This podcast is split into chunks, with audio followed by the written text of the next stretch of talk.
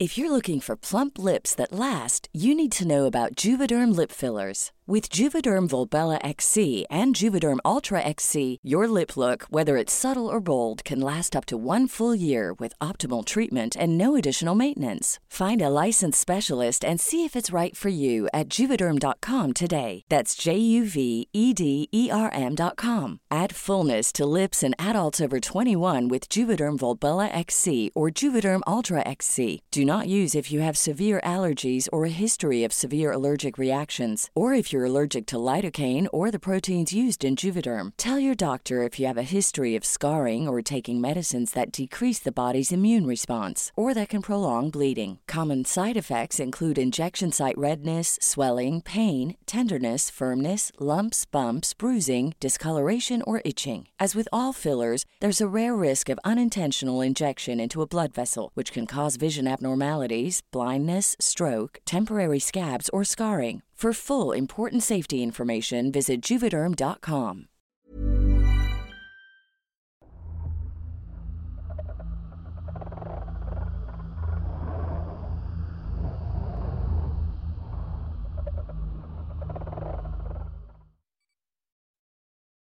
Escapé de una secta en España. Historia escrita y adaptada por Álvaro Ramos para relatos horror. Hace dos años que estoy de vuelta en México y leer las noticias es de las peores cosas que pueden pasar. Siempre hay alguna noticia sobre desapariciones, ataques armados, violencia o inseguridad. Pero hace unos meses leí una nota sobre un hombre que denunciaba haber sido secuestrado por un culto. Tenía miedo que le hicieran algo a su familia. Aquello lo leí en un periódico local del estado de Chihuahua y por la experiencia del chico confirmé que lo que me pasó a mí fue lo mismo. Estuve a punto de caer en las garras de una secta o culto extraño.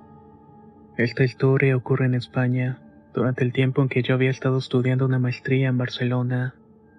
Ahí descubrí que no quería ejercer mi profesión. El tema de la maestría solamente era una excusa para no trabajar y seguir aprovechando el apoyo de mis padres.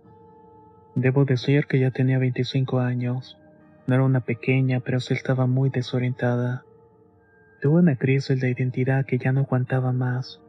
No iba a la escuela porque sentía que perdía el tiempo y le estaba quitando lugar a alguien que sí lo quería aprovechar. Tampoco quería volver a México. Tenía miedo a que la gente me señalara como un fracaso y para no enfrentarme a mis padres. En ese tiempo pensaba que un título y una profesión definían a las personas. Y como yo no quería ser lo que era, pues sentía que no era nada. Así como conocí a una pareja de la edad de mis padres. Ellos frecuentaban mucho un changarrito al que yo iba a perder el tiempo. Al conocerlos mejor me di cuenta que eran las personas que me gustaría ser cuando tuviera su edad. Estas almas libres, despreocupadas del dinero y de los constructos sociales. No les importaba mucho el que dirán. Tampoco parecían preocupados por el dinero y todo lo que conlleva conseguirlo. Ellos solo hablaban de libertad y de independencia pues era un sueño para mí. No los veía a diario, pues ellos solamente iban a la ciudad dos veces por semana. Me habían dicho que vivían en una colonia rural a unas tres horas de distancia, más cerca de la frontera con Andorra que de Barcelona. Según ellos, se dedicaban a vender productos orgánicos que ellos y su comunidad producían. Me describían su comunidad como si fuera un paraíso. Siempre me daban la esperanza de que encontraría mi lugar en el mundo y las personas con quien compartirlo. Fue por tanto platicar con ellos que me decidí a hablar con mis padres. Les confesé que ya no estaba yendo a la escuela, que estaba buscando mi verdadera pasión o mi camino en el mundo. Ellos de inmediato me dijeron que entonces tenía que volver, pues no me iban a pagar la escuela y tampoco me iban a mandar dinero. Pero yo estaba tan confundida que pensé que sería fácil encontrar un trabajo. Estaba en Europa, el mejor lugar para comenzar de nuevo el lugar perfecto para los mochileros. Si ellos pueden mantenerse meses vagando, yo podría hacerlo trabajando. Una de las grandes mentiras que te van a decir es que es muy fácil encontrar trabajo en España. No hay. No hay y menos para gente que viene de otros países sin permiso de trabajo. Además Barcelona es una ciudad muy cara para alguien que no tiene un empleo. Cuando el dinero se me acabó decidí irme y seguir buscando. Fuera donde fuera, pero justo mi última semana en la ciudad me encontré con Ander y Laia. Esa era la pareja de la cual les estaba hablando. Ese día me despedí de ellos. Le conté lo que me había pasado y cómo estaba de orgullosa.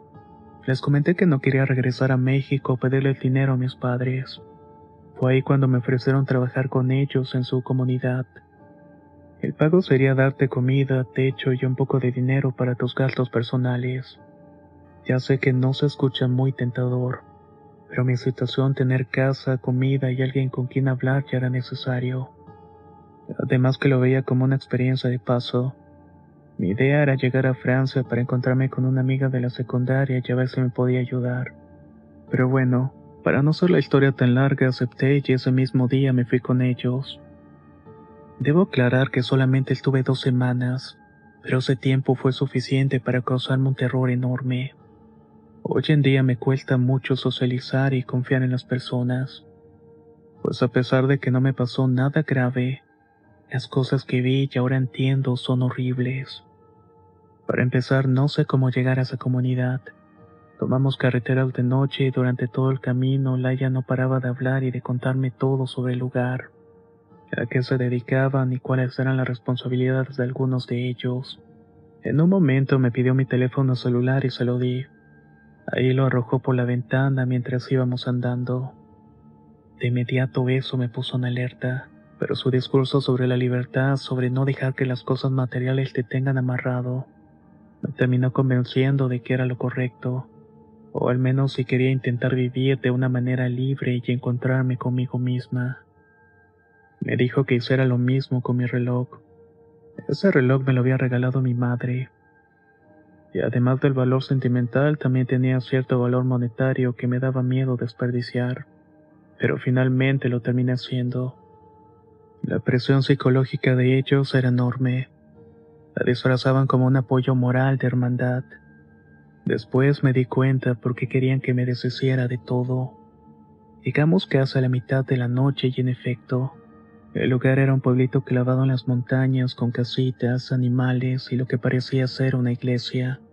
Todo estaba en silencio y al parecer todos estaban durmiendo, excepto un hombre que estaba cuidando la entrada del pueblo.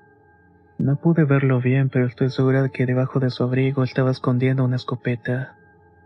Esa noche únicamente llegamos a dormir. Durante los tres primeros días me presentaron a toda la comunidad. Me explicaron una serie de reglas que me parecían bastante normales y aceptables. Casi todos los dueños miembros de esa comunidad eran españoles, excepto por las personas a las cuales se adoptaban como a mí. Conocí a ocho personas que habían llegado de la misma manera que yo.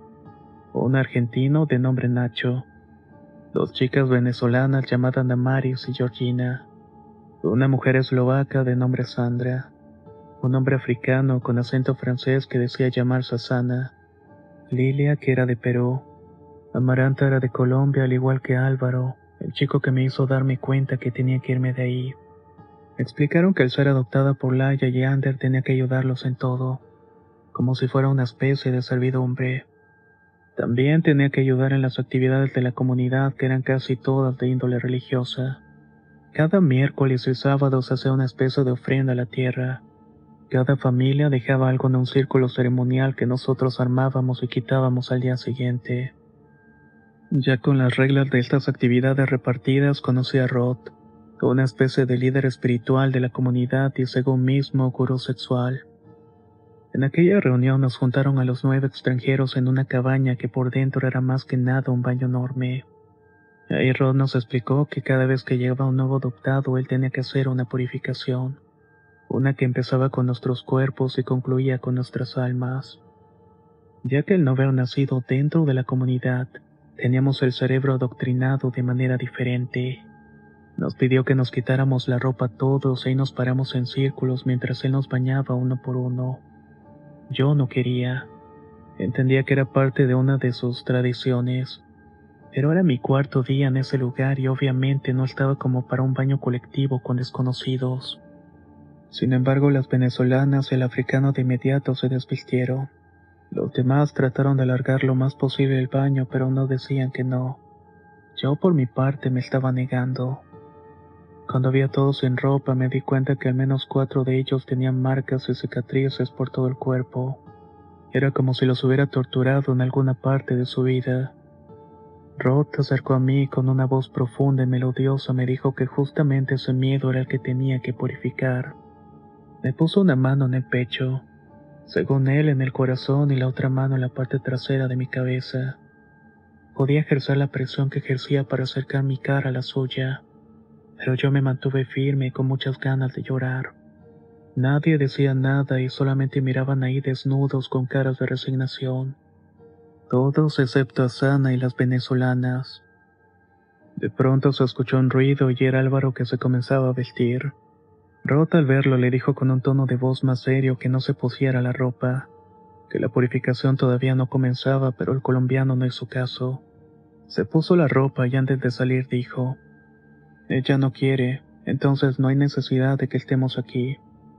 De inmediato todos comenzaron a vestirse y uno a uno salieron de la cabaña. Por supuesto que yo hice lo mismo. Corrí aterrada y Laia me recibió en la casa. Al verme llorando me preguntó qué había pasado y le conté todo. Por un estúpido momento pensé que iba a entenderme y no me esperaba su respuesta. Aún recuerdo sus palabras y me da mucho coraje. Entonces no fuiste purificada. No puedes dormir aquí. De inmediato Ander tomó una cuerda y me amarró mis manos.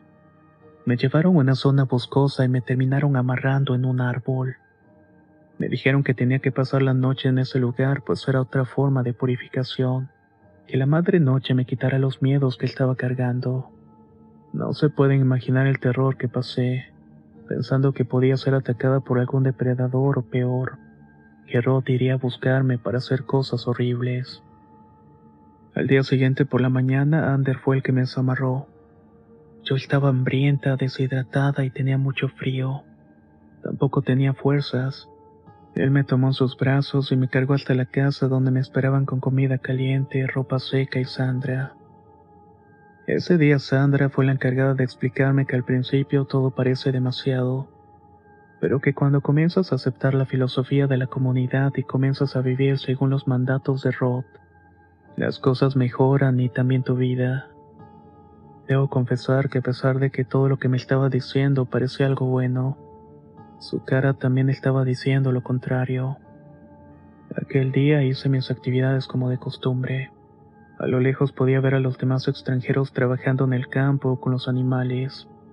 Yo desconfiaba mucho de Asana, Nacho y las venezolanas, principalmente porque parecían ser los más allegados a Rod. Sus miradas hacia mí siempre fueron como de molestia, como si no les pareciera mi presencia en ese sitio. En cambio, la mirada triste de Sandra y la forma retraída y casi con miedo de hablar con Lila y la forma en que Álvaro y Amaranta se apoyaban, me daban por lo menos un poco más de tranquilidad. Fue por eso que esa tarde me acerqué a los colombianos para hablar. No había visto a Álvaro en todo el día y cuando me acerqué a él lo vi sumamente golpeado. Era como si le hubieran dado una paliza entre varias personas. Caminaba con dificultad y hacía su trabajo con mucho dolor. Amaranta solamente me dijo que estaba castigado por incitar a la desobediencia. Pensaban ya como la comunidad aceptaban sus roles como sirvientes o mejor dicho como esclavos. Creían en todo lo que les decían e incluso estaban programados para convencerte de estar ahí era lo mejor, tal como lo había hecho Sandra por la mañana.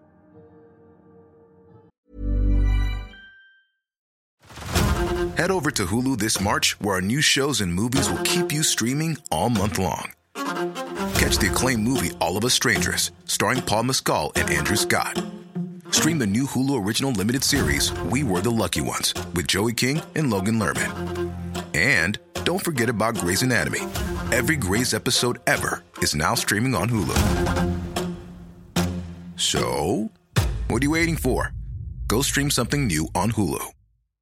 If you're looking for plump lips that last, you need to know about Juvederm lip fillers. With Juvederm Volbella XC and Juvederm Ultra XC, your lip look, whether it's subtle or bold, can last up to one full year with optimal treatment and no additional maintenance. Find a licensed specialist and see if it's right for you at juvederm.com today. That's J U V E D E R M.com. Add fullness to lips in adults over 21 with Juvederm Volbella XC or Juvederm Ultra XC. Do not use if you have severe allergies or a history of severe allergic reactions, or if you're allergic to lidocaine or the proteins used in Juvederm. Tell your doctor if you have a history of scarring or taking medicines that decrease the body's immune response or that can prolong bleeding. Common side effects include injection site redness, swelling, pain, tenderness, firmness, lumps, bumps, bruising, discoloration, or itching. As with all fillers, there's a rare risk of unintentional injection into a blood vessel, which can cause vision abnormalities, blindness, stroke, temporary scabs, or scarring. For full important safety information, visit juvederm.com.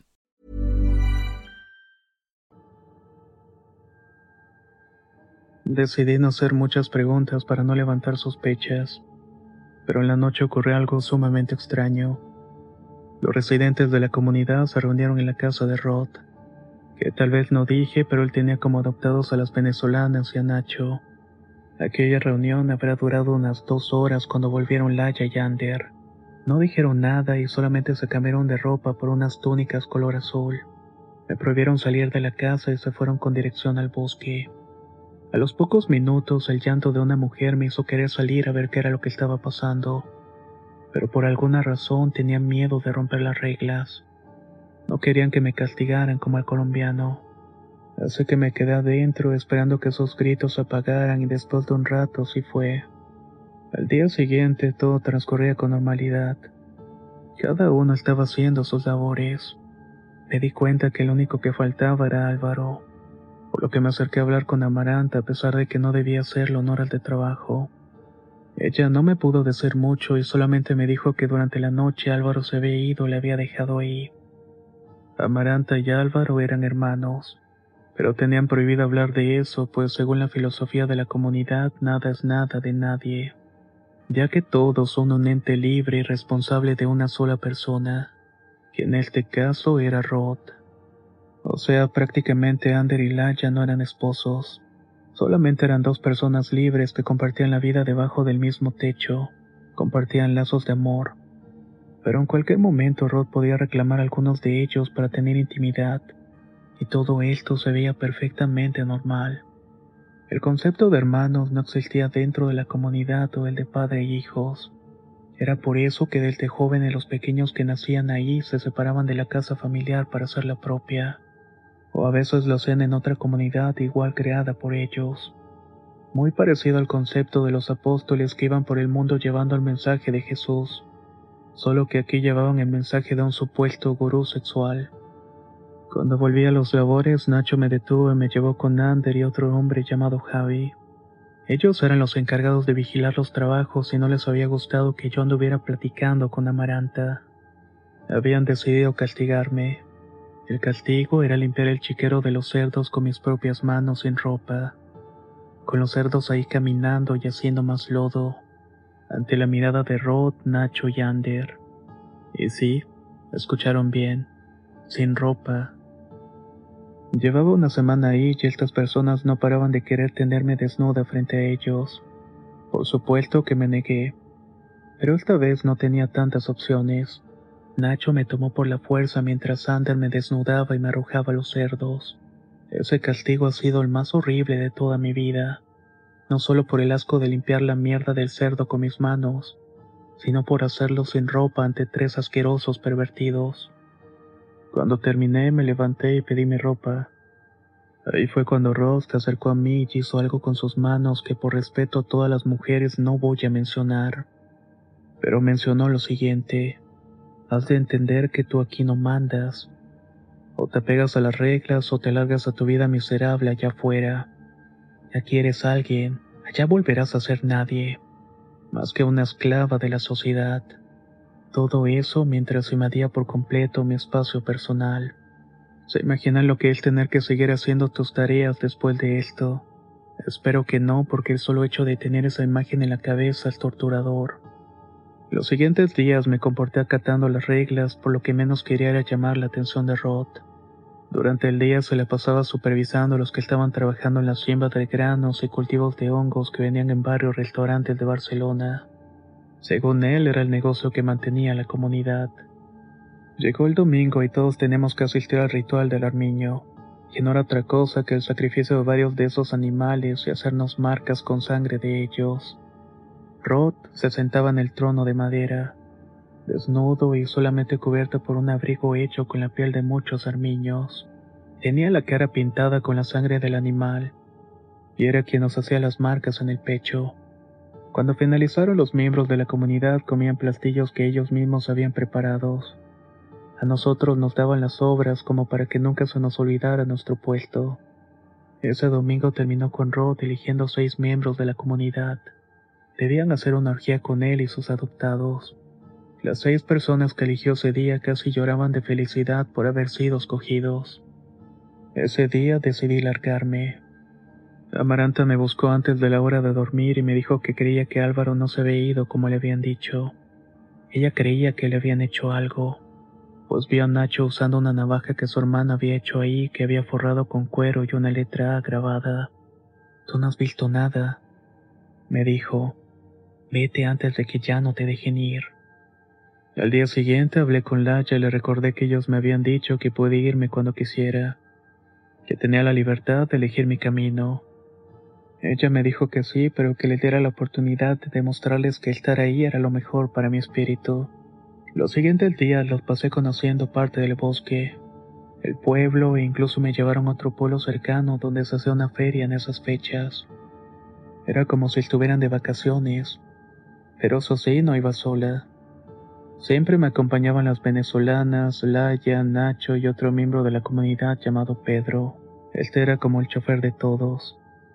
Durante esos días, en especial cuando pude salir del pueblo, busqué la manera de comunicarme a casa y quería buscar un teléfono. Una computadora con internet o ya de las últimas, pero un celular a quien fuera. Pero era imposible. Nunca se separaban de mí, ni siquiera al baño podía ir sola.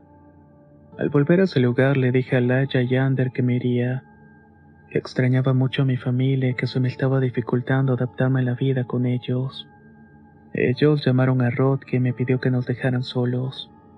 Lo primero que pensé es que iba a hacerme daño, pero a diferencia de la última ocasión que estuvimos cerca, en esta ocasión se comportó educado, comprensivo y hasta agradable. Me explicó que por las costumbres que manejan y a causa de que hoy en día los gurús sexuales no son bien vistos, debe mantener a su comunidad lo más secreta posible. Pues a pesar de que no están cometiendo ningún delito, hay personas que los ven como los malos del cuento, como desequilibrados y por consiguiente como una amenaza a su status quo, por lo que me pedía que esperara hasta la siguiente noche para irme. Laya y Ander me llevarían a Barcelona y a partir de ahí yo estaría sola. Obviamente le dije que sí. Lo único que quería era largarme de ese lugar. En ese momento entraron Ander, Nacho, Asana y Javi. Comenzaron a revisar mis pertenencias. Encontraron mi laptop y me hicieron prenderla. Tenía muy poca batería, así que para no perder el tiempo revisándola le sacaron el disco duro y lo guardaron. En esa computadora yo tenía toda mi información personal.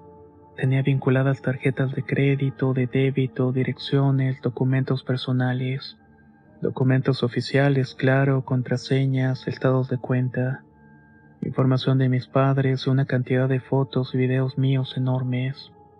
Me quitaron el pasaporte, mi identificación y cualquier documento con datos míos en México.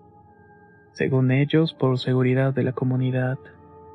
A la noche siguiente, Ander tapó mis ojos con una tela gruesa y me amarró de pies y manos. Me sentaron en el asiento del copiloto y condujeron por horas hasta llegar a un pueblo en medio de la nada llamado Ordal. Ahí me bajaron, me quitaron las amarras y la venda. Me dieron mi maleta con menos ropa de la cual traía originalmente.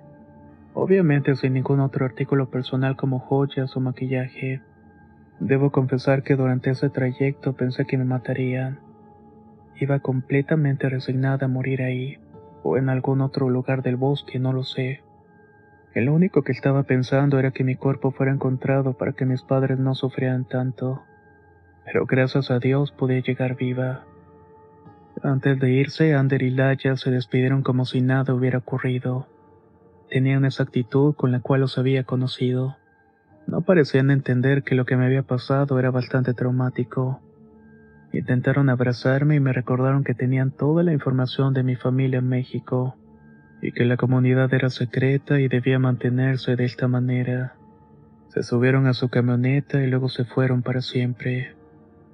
Mis padres habían emitido una alerta de desaparición en Barcelona, por lo que cuando pedí ayuda a Nordal fue muy sencillo que me encontrara la policía. Ahí me trasladaron a un hospital para valorarme. No sé cómo, pero tenía restos de drogas en mi cuerpo.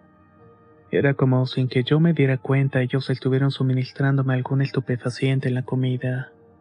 Por miedo a que me hicieran algo, solamente dije que había estado en una crisis y me había salido a caminar y me había perdido. Cosa que tenía sentido por las drogas en mi cuerpo.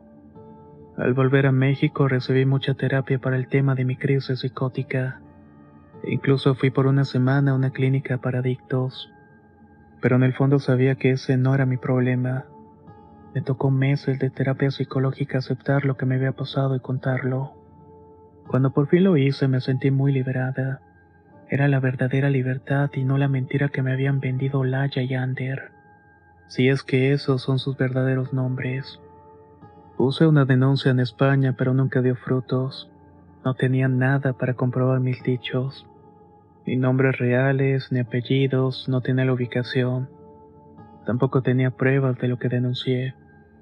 Lo que sí tenía eran los nombres de los extranjeros y lo único que pude saber de mi abogado en España era que cinco personas con los mismos nombres y nacionalidades habían sido reportados como desaparecidos en España. Esto en un lapso de cuatro años. Esos eran Ignacio Peña, argentino de 34 años, Liliana Suárez, peruana de 22, Sandra Kovac de 24, Amaranta y Álvaro Carvajal de 18 y 23 años respectivamente. Hoy en día lo puedo platicar pues ya no tengo miedo. En todo este tiempo no recibí amenazas ni tampoco hubo algún intento de robarme más información o dinero por miedo de mis cuentas en la computadora. No hubo señales de hackeos o alguna forma de extorsión, por lo que infiero que al ver que no había hablado en un buen tiempo ellos decidieron no buscarme o molestarme. Si bien esto no es el terror clásico que se escucha en este canal, es algo verdadero, algo que a alguno le puede tocar vivirlo. Puede llegar a ser aterrador y dejar más secuelas que cualquier encuentro con el demonio. Nos alegra mucho que hayas llegado hasta el final de esta historia. Si te pareció interesante, que yo creo que sí es, no dudes dejarnos un comentario o una reseña. También compartir nuestro proyecto para que podamos llegar a más personas. Y tengan mucho cuidado cuando se topen con situaciones como estas. Estar alerta ante ciertas señales puede resultar primordial. Soy Antonio y nos escuchamos muy pronto.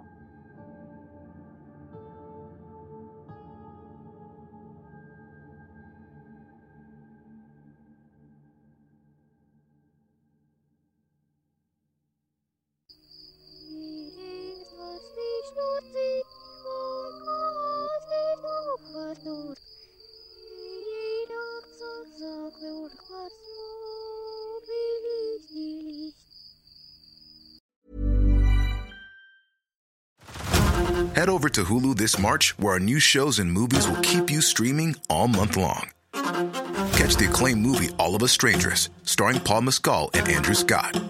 Stream the new Hulu original limited series We Were the Lucky Ones with Joey King and Logan Lerman. And don't forget about Grey's Anatomy. Every Grey's episode ever is now streaming on Hulu. So, what are you waiting for? Go stream something new on Hulu.